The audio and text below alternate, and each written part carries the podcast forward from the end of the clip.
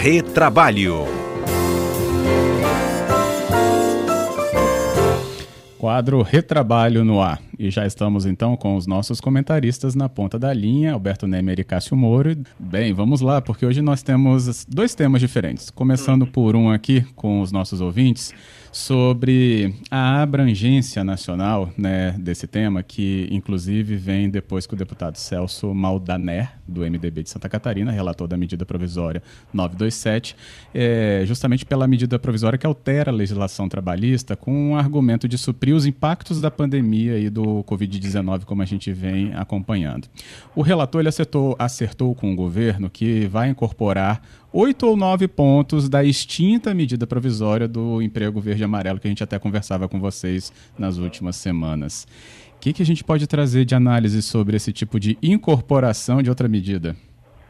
Perfeito. É, eu, acho, eu acho os pontos que ele mencionou, Fábio, e eu até queria ouvir depois a opinião do Cássio, eu acho que foram muito importantes, tá?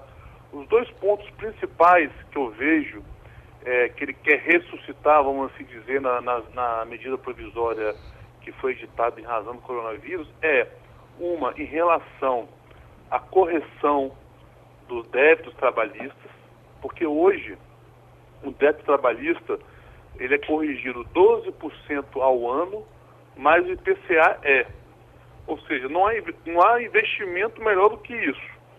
Obviamente, a gente não quer que, a, que o o, o, a eventual condenação que o trabalhador tem, di, tem direito seja deteriorado pelo, pelo tempo em razão da não correção. Mas e, e, essa correção em excesso realmente gera um prejuízo sem fim às empresas.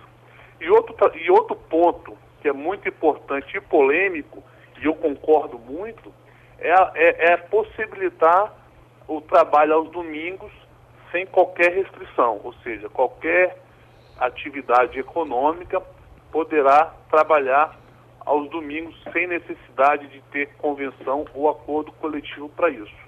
Eu acho isso muito positivo. E aí eu queria saber a opinião do Cássio.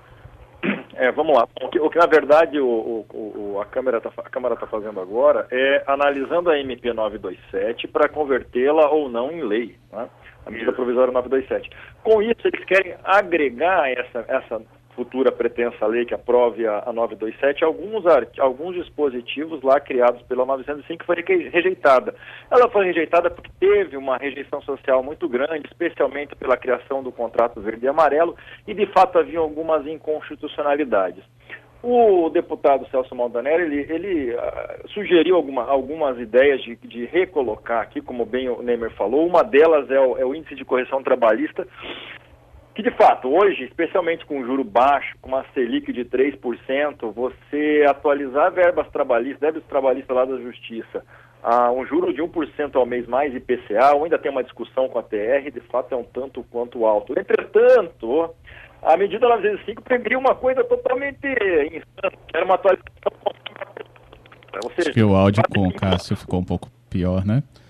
Ah, só pedir que você tenta repetir então agora de novo para a gente essa última frase que você usou ah, para a explicação. Caiu, beleza. Isso. Então, na verdade, o, o, uma das medidas dele é reduzir essa, essa, essa da Justiça do Trabalho uhum. que, que, hoje é pelo, pelo IPCA mais 1% ao mês, ah, só que a medida 905 previa que essa, esse reajuste fosse pela poupança, o que também é uma, é uma dilaceração do direito do trabalhador, mais do que isso. Uma atualização pela poupança seria um incentivo para o empregador sonegar verbas, né? como se ele pegasse empréstimo para pagar pela poupança. Então esperamos que se houver realmente uma proposta de, re, uh, de mudança da, da, da atualização de índice, é, moderado, não seja um, um, exagerado como 1% mais IPCA, mas também não seja uma poupança que não é, que, que é só um uhum. incentivo ao, a, a, ao não pagamento de verbas. É, outras coisas interessantes, também concordo com o Nemer, acho que a gente pode atualizar quanto ao trabalho aos domingos, desde que haja folga semanal. É, e, e, embora tenha sido muito rejeitada aquela MP 905 por causa do contrato de trabalho verde e amarelo, ela foi rejeitada integralmente. E tinha coisas interessantes. Havia um programa de reabilitação física e profissional e prevenção de acidentes de trabalho que era interessante.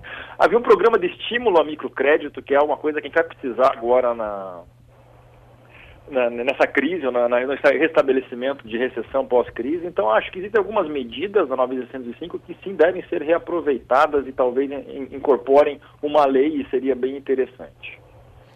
É, o... Pode falar, né, Eu concordo com o Cássio disso, agora eu só queria fazer uma observação em relação à, à correção. Realmente, a correção pura e simples do, pela poupança poderia criar uma defasagem, ou seja, o dinheiro correr, corroer durante o período. Mas a proposta, salvo melhor juízo, seria a correção dos do juros de poupança mais o IPCA-E. Se realmente for isso, me parece bem razoável para ambas as partes. Agora, se for somente o, a poupança, eu, eu concordaria com o Cássio, sim. Mas é. se for IPCA, né, e a questão da poupança, eu acho que estaria de bom tamanho para todo mundo e não seria essa distorção que são esses 12% mais IPCA. É, com uhum. certeza. É, tem, a gente tem que lembrar aí da, da, corrosão que a inflação provoca, né? Por mais baixa que ela, a, gente, a gente tenha ela agora né, nos índices, mas ela é uma corrosão. É, e por isso que a poupança, como está inclusive num patamar muito próximo à própria inflação, está dando zero ganho, que também o trabalhador teria esse prejuízo, se fosse esse caso, né? Exatamente, é isso mesmo. Tem aqui o Cláudio que mandou a pergunta antes, se a reapresentação de um tema, como já foi da, muito próximo da, do contrato verde e amarelo, não tinha que ficar parado por um ano? Isso se fosse uma nova medida provisória. Entretanto, agora o Congresso está tá elaborando uma lei. Aí não tem problema nenhum.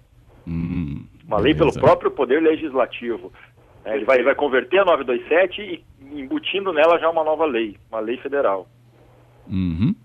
É, temos aqui também, eu recebi outra pergunta sobre a questão do é, acidente de trabalho, né? É, para deixar mais claro aqui para o ouvinte o que, que, seria essa alteração. Ah, que bom que, que bom que os ouvintes estão atentos ao tema. Essa também é outra questão que o, que o Celso Maldaner colocou. É, a, a, a, medida 905, ela, a medida provisória 905, ela excluía do rol de equiparados a acidente de trabalho o acidente de trajeto. Ou seja, aquele acidente que você pode, que pode acontecer quando está indo ou voltando do trabalho. Qual é o efeito disso? O efeito disso é que é, para o contrato de trabalho ele gera uma estabilidade a esse trabalhador por um ano depois da alta médica. E esse é um acidente que não é um acidente típico de trabalho, é um acidente que está fora dos, da, da, da, do, do seu trabalho, do seu local de trabalho. Então essa MP ela tira essa estabilidade. Na verdade, o efeito prático é esse. Né? Se acidentar fora do trabalho, você vai ter seu, seu afastamento, seu benefício previdenciário, entretanto, você não vai ter a estabilidade de um ano após a alta médica. Essa que é a, é a intenção do legislador.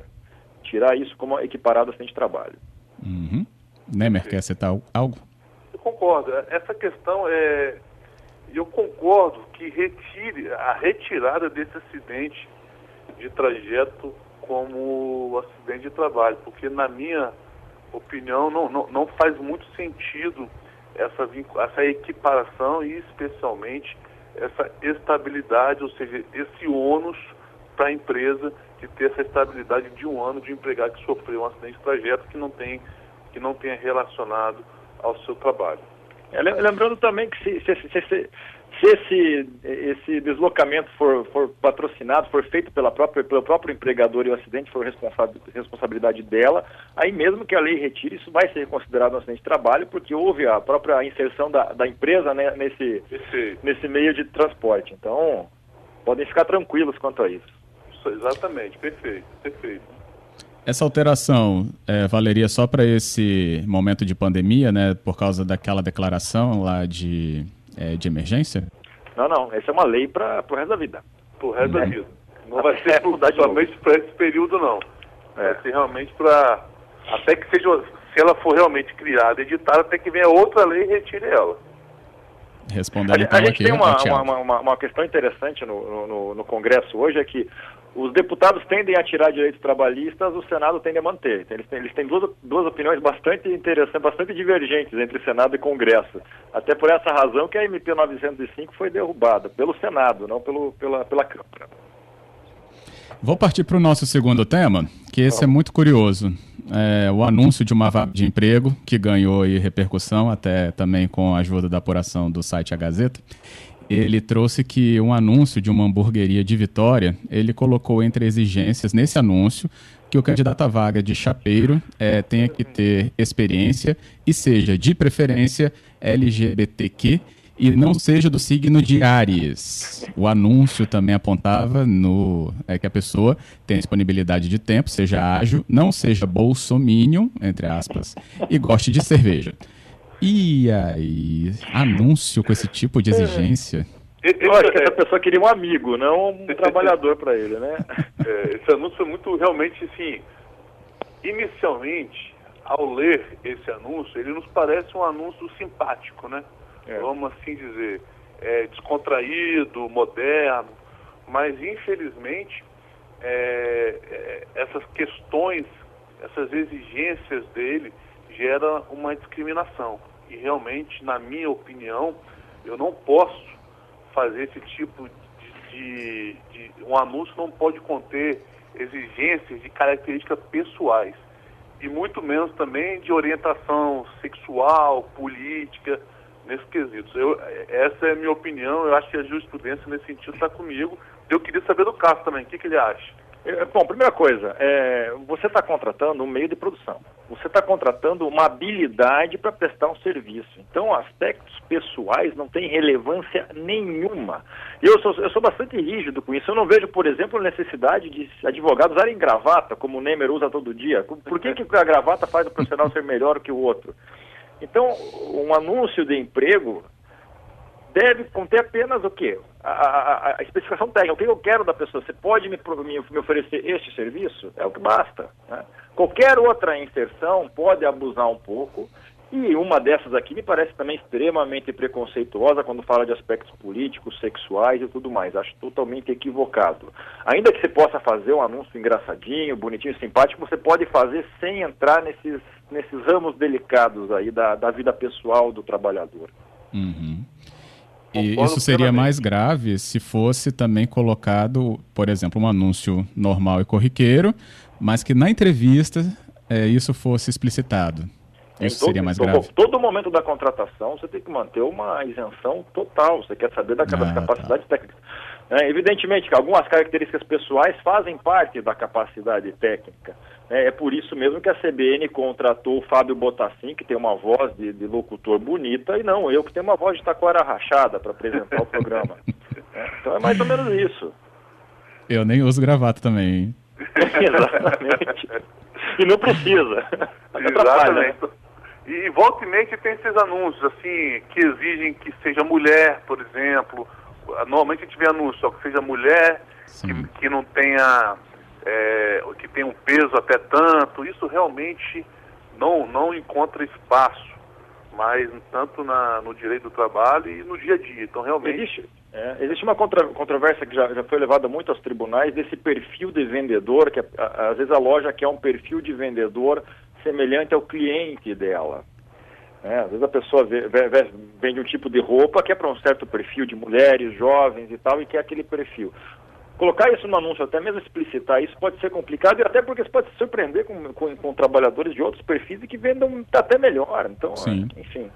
Perfeito. Isso, o Ministério Público do Trabalho tem feito um trabalho muito importante contra esse tipo de discriminação no, no, na, na, candidatura.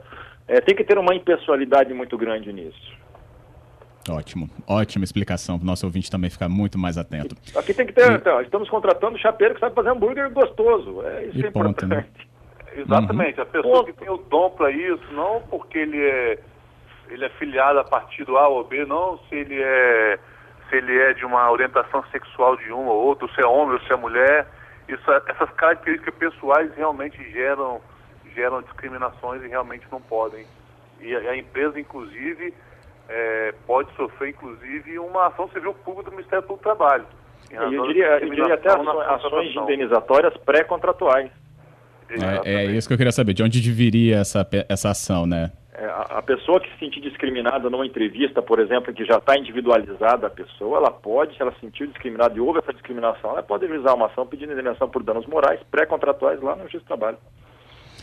Beleza, e goste de cerveja, né? Não falou se é duplo malte, puro malte, qual malte. Fica, né? Se é uma IPA, se não é IPA, né? Pois é.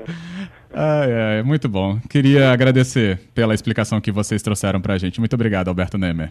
Eu que agradeço, Fábio, agradeço aí a, a, aos ouvintes da CBN. Um forte abraço para você, Fábio. Um forte abraço aí para o meu amigo Cássio Moro. Obrigado. Cássio, boa tarde também. Também obrigado, Fábio. Obrigado, Nemer. Um abraço para vocês. Obrigado ao, aos ouvintes. E é isso aí. Uma boa tarde para vocês todos.